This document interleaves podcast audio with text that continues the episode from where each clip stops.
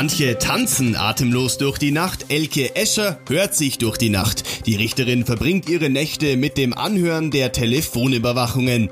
Manche würden jetzt vielleicht sagen, Augen auf bei der Berufswahl. Ich sage Ohren auf für unseren Podcast. Herzlich willkommen. Mein Name ist Sebastian Böhm. Mit dabei ist heute wieder meine Kollegin Christine Strasser. Sie verfolgt für uns hautnah den Mammutprozess rund um Joachim Wohlbergs im Regensburger Landgericht. Hallo, Christine. Hallo, auch von mir. Meine Nächte sind jetzt TKÜ, sagte die Richterin Elke Escher im Sitzungssaal 104. Christine, was steckt dahinter? TKÜ steht für Telekommunikationsüberwachung.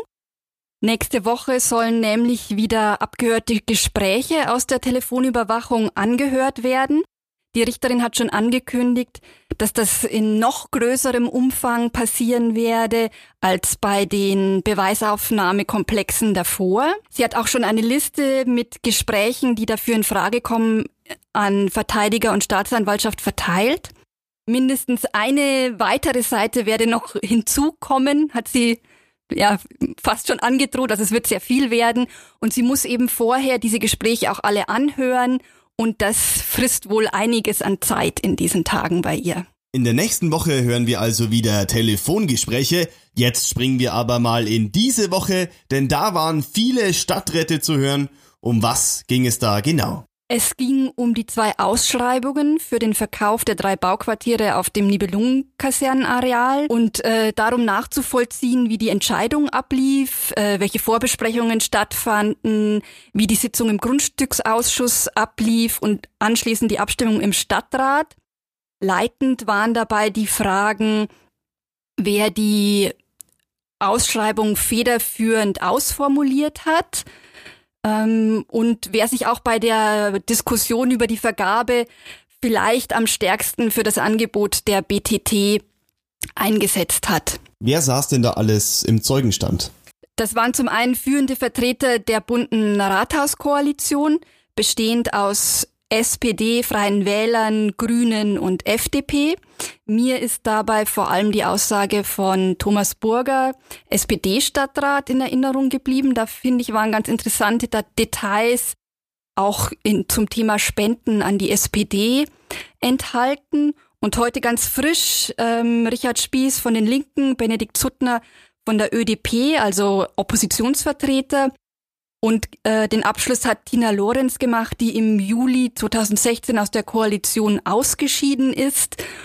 Und da habe ich im Moment den Eindruck, dass das noch einen kleinen Nachdreh bekommen könnte hinsichtlich ihrer Begründung warum sie damals die Koalition verlassen hat. Sie hat es während ihrer Aussage gar nicht weiter thematisiert. Allerdings ist OB Joachim Wohlbergs in seiner Erklärung im Anschluss darauf eingegangen und hat ihr vorgeworfen, sie habe in dem Schreiben, das sie damals verschickt habe, nachweislich gelogen. Und Tina Lorenz hat sich jetzt auf Twitter noch zu Wort gemeldet, dass das eben falsch sei. Sie habe da keineswegs Lügen verbreitet. Der aktuell suspendierte Regensburger Oberbürgermeister gilt ja als einer der Aktivposten auf der Anklagebank. Er äußert sich oft, manchmal auch lautstark. Wie war Joachim Wohlbergs denn in dieser Woche drauf? Wie gewohnt, würde ich sagen. Er meldet sich oft zu Wort. Heute muss man sagen, war es fast schon sanft, weil ähm, er die Staatsanwaltinnen nicht direkt angegangen ist. Das war am Montag und am Dienstag noch anders. Da hat er sich durchaus wieder Scharmützel mit den beiden Vertreterinnen geliefert. Eine Situation, die ich noch in Erinnerung habe, da verwies Wohlbergs darauf, dass die Stadträtin Margit Kunz ja in ihrer Aussage ähm, mehrfach gesagt habe, sie sei nicht von ihm bei der Entscheidung für das Nibelungenareal beeinflusst worden und auch nicht im Hinblick auf ihre Zeugenaussage. Und Wohlberg schloss daraus, dass er nicht verstehe, warum man überhaupt hier vor Gericht sitze. Und dann kam der Nachsatz, offensichtlich, weil es Leute gebe, die sich ihre Welt malen. Und damit war eben Staatsanwältin Christine Ernstberger gemeint. Wie geht es in der nächsten Woche weiter?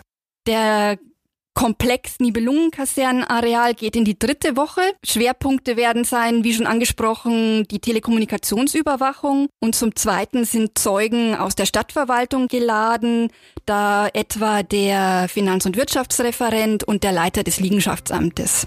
Ich danke dir für deine Einschätzungen, Christine.